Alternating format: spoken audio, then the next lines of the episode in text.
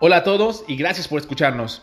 Bienvenidos a este nuevo espacio, creado para compartir de manera informal opiniones, vivencias y puntos de vista sobre temas tan reales que pasan desapercibidos en el día a día.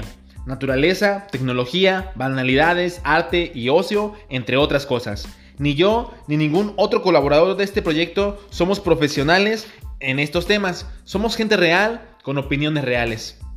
Como mencionaba antes, este proyecto básicamente es una charla informal entre todo aquel que quiera participar de este espacio. Los esperamos cada semana en nuestro podcast ML del Futuro. Síguenos en nuestra página de Facebook ML del Futuro para participar y estar atento a más contenido.